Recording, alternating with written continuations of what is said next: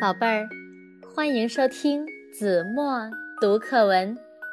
今天我要为大家读的是四年级下册第八课《五彩池》。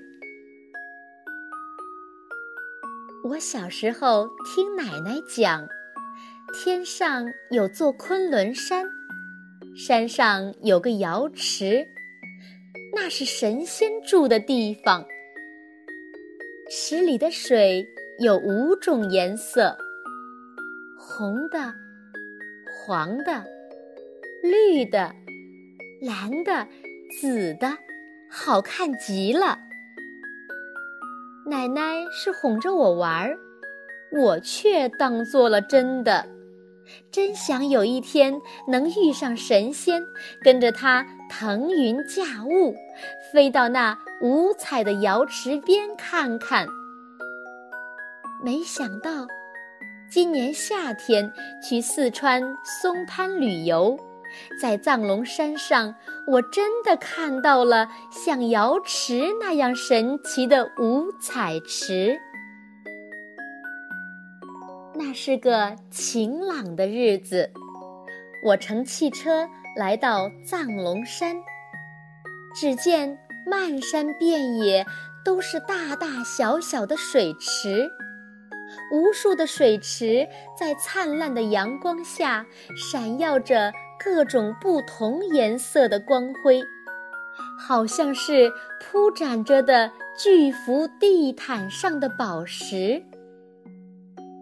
大水池面积不足一亩，水深不过一丈。小的像个菜碟，水很浅，用小拇指就能触到池底。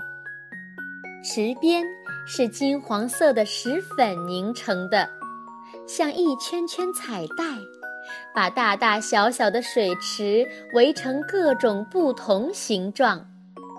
有像葫芦的，有像镰刀的，有像盘子的，有像莲花的。